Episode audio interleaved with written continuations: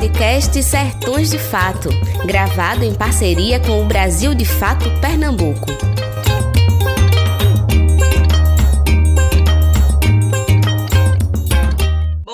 Dia, boa tarde, boa noite, ouvintes. Sejam bem-vindos e bem-vindas a mais um episódio de Sertões de Fato. Hoje, eu e Grazi estaremos conversando com Pauliana Guedes, que é residente em Medicina de Comunidade e Família. E a gente vai bater um papo hoje sobre a situação do coronavírus aqui na nossa região.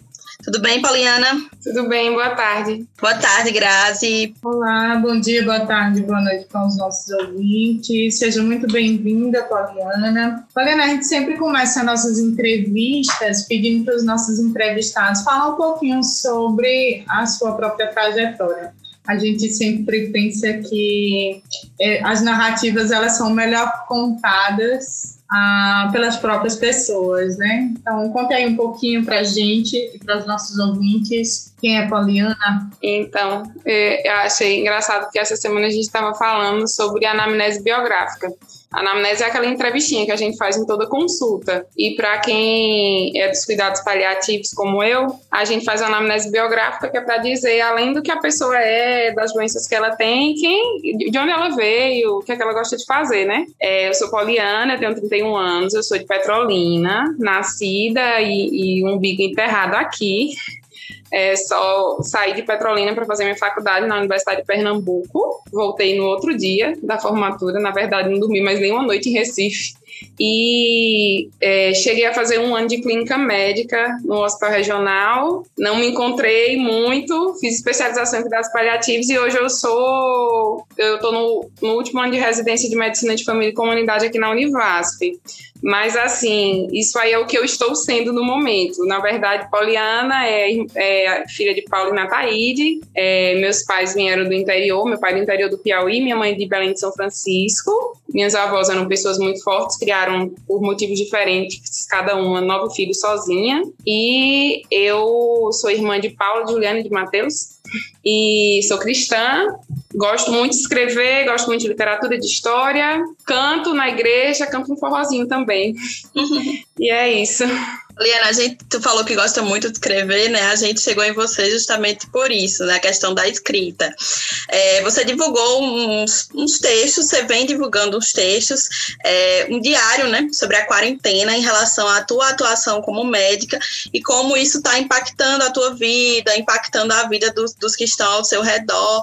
E a gente queria saber de tu como surgiu essa ideia de criar esse diário e como está sendo essa experiência de produzir isso nas redes sociais. Então, é, desde criança, na verdade, tudo começa porque minha mãe, eu vim de uma família de educadoras, né? Minha, minha mãe tem oito irmãos, entre esses irmãos são seis mulheres, contando com minha mãe, e só uma delas não é professora. Minha mãe é, era, na verdade é, ela é aposentada, mas nunca deixou de ser alfabetizadora. Então, ela que me ensinou a ler e escrever em casa. E aí, é, desde criança, eu gostava muito, participava de concurso de poema na escola, e, enfim, quando, na verdade, minha primeira carta foi justamente quando eu de, desisti da residência em clínica, média, em clínica médica no Hospital Regional de Juazeiro, no início do ano passado. É, acho que todo mundo aqui da região sabe que o Hospital Regional de Juazeiro passou por situações bastante difíceis é, em relação a insumo, a administração de uma empresa terceirizada que trouxe muito, muitos assim danos inimagináveis para a saúde da região, para os pacientes e para os funcionários que vinham com salário atrasado. E assim, como residente, minha, meu, meu salário, minha bolsa não dependia disso mas eu via diariamente técnicas com o quadro desfalcado, porque chegava um momento que as meninas não tinham dinheiro para a própria passagem, o que era um absurdo. E pacientes graves, um, um hospital de referência imenso, é, perecerem por falta do, de insumo básico. Então, quando eu desisti da, da residência, na verdade, eu desisti da medicina, porque eu pensei que aquilo não era salvar a vida. E acabou que no início do ano passado eu, eu passei por um processo muito difícil de depressão, fui afastada por burnout, por síndrome de esgotamento mesmo, porque eu fui até o fim, até onde eu podia. E eu pensei que eu não queria mais ser médica, porque eu achei que aquilo não era medicina. E eu pensei que eu não podia fazer mais aquilo. E aí, no início do ano passado, eu tive a experiência de voltar a trabalhar na atenção básica, que para, como todos conhecem, tipo, voltei a ser médica de postinho, o que todo, muitas pessoas me, me criticaram, tipo, saí do hospital, saí de uma residência onde eu poderia ter uma perspectiva de fazer outras residências e ser um especialista em outras coisas. Voltei a trabalhar em postinho e me reencontrei. E aí, nesse momento, eu, eu fiz a decisão de largar realmente a residência e eu tinha que fazer uma carta a próprio punho para a Secretaria de Saúde da Bahia. E foi minha primeira carta que tomou uma proporção grande, porque eu realmente fiz uma carta dizendo por que, que eu estava deixando a residência. E depois eu fiz essa carta em fevereiro e não cheguei a divulgar, mas depois de um tempo eu divulguei porque, como a situação chegou numa, num ponto crítico, meus amigos que ficaram na residência, che chegou um momento que os professores saíram do hospital e meus amigos ficaram correndo risco de não terminar a residência, porque a residência ia acabar. Então eu divulguei a carta e ela foi divulgada no, a princípio no meu Instagram profissional e a, depois no Jornal do Comércio, um jornalista que é muito querido. E é, essa carta tomou uma proporção grande. Eu também é, divulguei nas redes sociais em relação à Associação Nacional dos Médicos Residentes. E a partir desse momento, a Associação Nacional dos Médicos Residentes fez uma reunião com os meus amigos, veio até Juazeiro e no final das contas, não só por conta disso, mas da luta dos meus professores, meus preceptores de Juazeiro, que pediram demissão em momento crítico, que brigaram e lutaram nas reuniões, a residência não acabou e a gente sabe que hoje em dia a gente tem um novo serviço surgindo. Então foi minha primeira carta. Quando chegou a pandemia, na angústia, assim, eu sou uma pessoa totalmente família, quem me conhece sabe.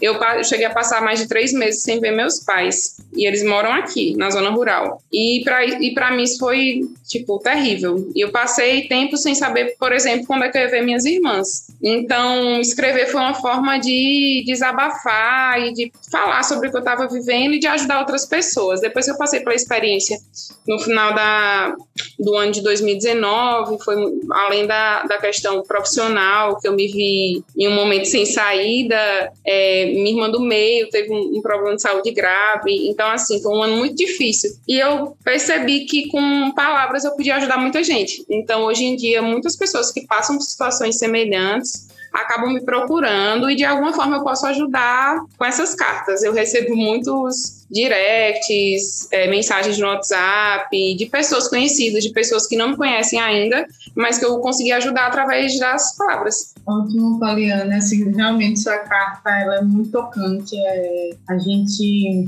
consegue perceber o quanto é, é, foi um momento de angústia, né? De, de desabafo realmente. Assim, o, o próprio título da, da carta é Já faz um ano que eu não abraço meus pais. Eu acho que isso deve ser uma das das, das piores partes da, da, da pandemia, é, não poder ter contato com, com a família para mantê-los a salvo. Tem uma questão que você toca também na, na carta, porque você está dizendo que foi entregar uma encomenda para os pais de uma amiga, e essa amiga ainda não havia sido, não, não, ainda não tinha recebido a vacina. A, Ainda há muitos profissionais que ainda não, não, não conseguiram ter acesso à vacinação. Como é que está esse processo? Isso. É, nesse dia dessa carta, na verdade, a gente tinha um plano. Eu tenho amigas de infância, é, que se eu contar quantos anos eu sou amiga, eu entrego minha idade, eu já falei. Mas assim, que eu sou amiga da família inteira. E a gente tinha marcado de se reunir. Minha amiga faz residência em Maceió. E eu, a irmã dela, que também é médica, a irmã mais nova, a gente iria ficar com ela na semana, que a princípio seria a semana de carnaval, mas que não teria carnaval. E nessa semana, a irmã mais nova delas adoeceu, pegou Covid, e ficou todo mundo muito desesperado, porque por conta dos pais. E, assim, quando a gente mora longe, é uma situação de angústia maior. A gente sempre pensa que estão escondendo a realidade da gente. Então, a família toda da minha amiga desistiu de viajar, e eu, como eu sempre me coloquei como a irmã de suporte, o STEP, eu decidi que eu ia viajar e ver minha amiga e tranquilizar um pouco e levar as encomendas que eles tinham preparado. E na volta, quando eu trouxe o que ela mandou de volta para os pais, eles já tinham. O pai delas também é médico, já tinha vacinado, é, eles já tinham saído do isolamento. Eles ficaram muito angustiados, falando que ela, da preocupação, porque ela tá lá em Marcel sem ser vacinada. E assim, eu não podia nem abraçar. E aí isso me deu angústia, eu voltei para casa soluçando no carro. E é uma realidade bem, bem próxima da gente. E uma coisa que tem me angustiado bastante é porque a gente, como residente, a gente acaba sendo preceptor, a gente recebe vários alunos da Univasf. Hoje em dia, a gente tem 46 alunos da Univasf que estão na linha de frente conosco, porque nos dois últimos anos de, de, de internato, na verdade, nos dois últimos anos de faculdade, você faz os estágios que são, hoje em dia, na medicina de família e comunidade, na atenção básica, no, na, na, clínica médica, na cirurgia, na ginecologia obstetrícia no IMIP, existem 46 estudantes que estão conosco e que não foram vacinados. Então, são pessoas que estão com medo de voltar para casa, são estudantes que às vezes não têm a opção. Eu saí de casa por algum tempo, outros colegas, mas são estudantes que às vezes não têm condições de sair de casa, que ficam com medo de levar a doença para os pais, para os avós que são idosos. E é uma coisa que tem me preocupado bastante. Atualmente, na atenção básica, os pacientes que têm síndrome gripal, eu tenho dois internos comigo atualmente, eles não atendem esses, esses, esses pacientes, porque, assim, eu acho que é aquela história, eu não faria com o filho dos outros o que eu não gostaria que fizessem com o meu. Então, eu acabo atendendo todos os pacientes que têm uma, uma suspeita de síndrome gripal, que possam estar com Covid para proteger meus internos.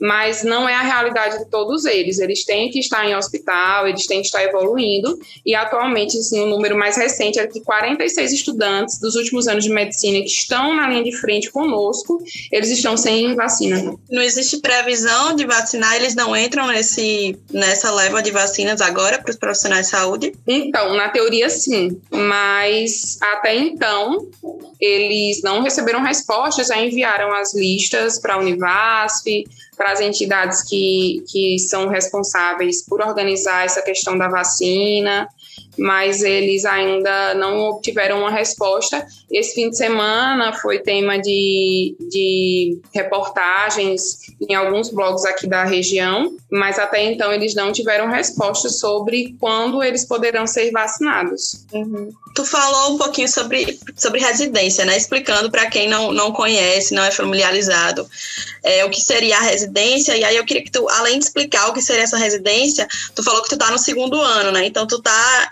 Teu primeiro ano foi o ano da pandemia ou você já tinha um ano você entrou no ano da pandemia, foi isso? Como foi a experiência de começar uma residência na pandemia? Isso, então, é, a residência médica, é, no caso, todo mundo termina a faculdade como médico generalista, mas se você quer ser clínico geral, se você quer ser cirurgião, se você quer ser médico de família, você precisa fazer a residência, que é um concurso público, na maioria das vezes federal, no caso da Univasf, e você vai passar aquele tempo é, sendo, é, fazendo um, um, um, um curso, é, você trabalha e você está aprendendo a ser especialista naquilo que você quer ser. Então, assim, no ano de 2019, eu fiz clínica, clínica médica, não terminei a residência, e eu comecei, eu voltei a trabalhar num momento, assim, bastante delicado para mim em relação à vida profissional. Eu entrei em março de 2020, ou seja, é, os residentes que estão no mesmo ano de residência que eu, eles entraram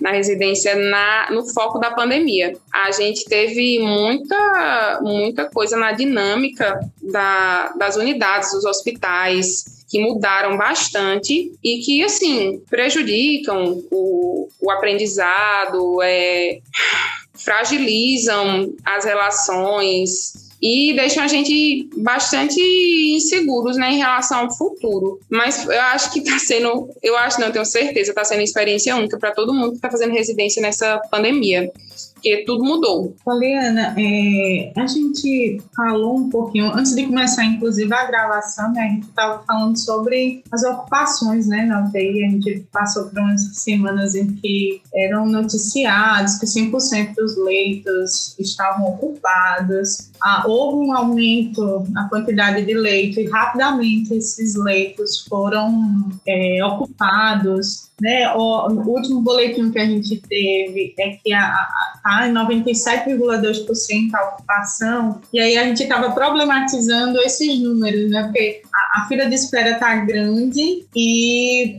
essa quantidade ela acaba não, não fechando matematicamente falando. Eu queria que você falasse um pouquinho sobre isso. Isso. É, em relação aos números de, de leitos de UTI, de lotações aqui, quando a, quando a gente recebe esse cálculo de lotação dos leitos da UTI, atualmente são 72 leitos aqui, e a gente conta com a rede de regulação, que é a CRIO, que, no caso, se faltam vagas aqui em Petrolina, existem as vagas de Juazeiro e vice-versa, existem vagas em Senhor do Bonfim, Araripina, então a gente conta com uma rede de leitos de UTI e aí é bom até para as pessoas entenderem, ah, mas em Petrolina está ocupado tantos por cento. Alguns, alguns meios de comunicação falam que tantas vagas não são de pacientes de Petrolina. Lembrar que essas vagas, esses pacientes que não são de Petrolina estão aqui porque quando a gente precisa, nossos pacientes também vão para essas outras cidades. Então a gente tem situações em que os pacientes daqui têm que parar numa UTI de Araripina porque é disponível. E quando a gente fala em números, a gente está falando dos números do, dos leitos e das pessoas que estão nesses leitos. Então, geralmente a gente não está contando com a fila. Se a gente for colocar na ponta do lápis, é, por exemplo, no último domingo, que a, que a, a assim foi uma questão de médicos desesperados nos grupos de médicos da região, dizendo que não sabiam o que fazer porque a lotação tinha chegado ao máximo. E toda vez que a gente fala que tem 100% das vagas, 92%, 97%, é, geralmente não estão contando com a fila de espera. Então a gente tem 27, 28 esperando. Se a gente for contar tudo, a gente vai ter uma porcentagem que vai dar mais de 100% de lotação. Uma outra questão que eu queria trazer, Paulinha, né? Você está tá atuando nas unidades básicas de saúde, né? E aí a gente pelo menos houve umas denúncias, é, se eu não me engano, até o vereador professor Gilmar Santos fez um, um levantamento de que estava faltando medicamentos e outros, inclusive EPIs. A gente viu também uma denúncia do, dos profissionais de enfermagem que não está sendo pago para eles o, como chama, gente, que acabei esquecendo agora? Ah, salubridade? Insalubridade. Isso.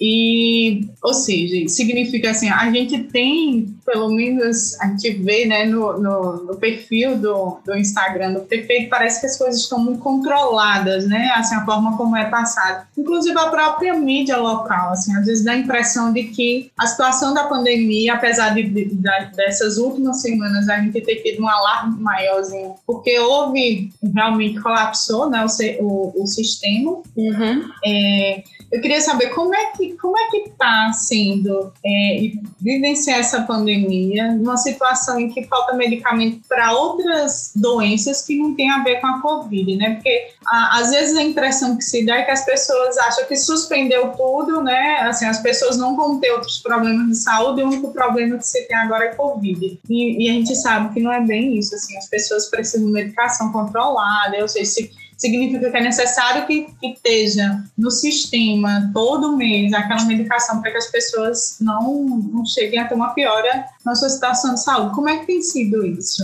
Então, é, tem sido bastante difícil lidar em relação à questão de insumo mesmo e de pessoal, assim, porque o que acontece? Em alguns momentos da pandemia, por exemplo, a gente teve é, de três equipes na minha unidade de saúde, assim, mais de 10 pessoas afastadas por suspeita de Covid. Então, a gente teve essa questão no processo de trabalho. As pessoas que eram que tinham sintomas gripais tinham que afastadas, e isso acabava sobrecarregando o restante da, da equipe, porque a gente corria o risco de estar contaminando pacientes e colegas de profissão. Enfim, é, em relação a insumo, a gente é, sabe que a gente tem um, um, problema grande hoje em dia, porque algumas medicações, alguns EPIs, se vocês observarem o preço de uma máscara comum cirúrgica, de uma luva, os preços aumentaram de uma forma imensa é, antes mesmo da pandemia. É, no início da pandemia, as medicações em farmácias comuns mesmo e nos fornecedores então, assim, a gente entra em contato com donos de farmácia, com representantes de, de da assistência farmacêutica de algumas cidades, é, relatando a dificuldade hoje em dia de, de comprar realmente de fazer compra de medicações básicas, de fazer compra de EPIs básicos, de luva, de máscara, de avental cirúrgico. Então, é, é uma questão bastante difícil, porque a gente continua com as outras doenças e como muitos dos atendimentos foram restritos, por exemplo, por espaço físico. É, na UPA e na Univasf, muitos dos locais onde eram onde a gente tinha ambulatórios de especialidades esses ambulatórios, esses locais, eles foram, eles foram relocados para servir de leito de, de, de, de paciente com Covid então, você imagina que a gente tem hipertenso, diabético, complicado, gente precisando de oftalmologista, de cardiologista, de endocrinologista, que está basicamente há um ano nessa situação de dificuldade de marcação. E, e também em relação a alguns exames de imagem. Então, é um, é um cenário, assim, desesperador. A gente acaba lidando com outras demandas, além do, do aumento exorbitante dos casos de Covid-19, é, com as outras comorbidades que complicaram, porque as pessoas com os diagnósticos tardios, porque algumas pessoas deixaram de diagnosticar câncer de colo de útero, porque não fizeram preventivo, é, câncer de mama, porque não fizeram a mamografia, porque a gente, hoje em dia, a gente tem um, uma questão de recurso pessoal e de insumo realmente limitada. É, Poliana falou sobre os desafios, né? De como está sendo essa questão do atendimento nas, nas, nos postinhos, né, como a gente conhece, também em outros locais de saúde. E aí eu queria que tu falasse, enquanto médica mesmo, assim, um pouco do, do teu sentimento, de como está sendo a pandemia para você, de encarar isso tudo, assim, de um ponto de vista pessoal. Pegou pesado agora. então, é, tem sido um momento de desafios mesmo é, às vezes, ir trabalhar com vontade de chorar e voltar com vontade de chorar até dormir. Muitas vezes, ter que manejar um paciente que de repente não era para ser manejado da atenção básica, porque a gente não tem insumo, mas manejar de uma forma, da, forma, da melhor forma possível, porque de repente não tem vaga na, na média complexidade, na UPA, nos hospitais. É, lutar por aquela vaguinha daquele paciente que você sabe que você não vai tranquila para casa se ele não for internado. E lidar ainda com a questão da, da própria residência, que é um momento de aprendizado, de estar servindo de exemplo e a gente nem sabe, num momento desse de angústia, que exemplo a gente está dando para as pessoas que estão saindo da faculdade, que passam por nós, e de estar tá longe da família, de de repente, às vezes ter, meu Deus, eu, hoje eu preciso fazer alguma coisa porque é, preciso conversar com alguém, eu preciso abraçar alguém e de repente você não ter coragem de fazer isso. Então tem fim de semana que dá vontade de correr para o colo da minha mãe, mas eu evito. E aí a gente usa as redes sociais, a gente usa a tecnologia para tentar estar mais próximo dos nossos, sem que eles corram tanto risco. Assim, para mim é, um, é uma coisa foi uma coisa bastante difícil, porque todo meu núcleo familiar é de risco. Meus pais por serem idosos, é, meu pai tabagista a vida inteira, minha mãe idosa e obesa, minha irmã mais velha médica, minha irmã do meio dentista e teve um, uma trombose cerebral seríssima no ano 2019, então era para receber alta no ano passado, do especialista não recebeu alta por conta do risco de trombose e como sendo profissional de saúde. Meu irmão mais novo com a doença pulmonar crônica. Então, assim, é, é viver o pânico todo dia de poder ser portadora do vírus e levar isso para as pessoas que eu amo. Então, é um, é, tem dias que a gente chega em casa se sentindo bem, aliviado de ter ajudado alguém. E tem dias que a gente chega em pânico, querendo chorar e correr para o braço da mãe, e sem poder.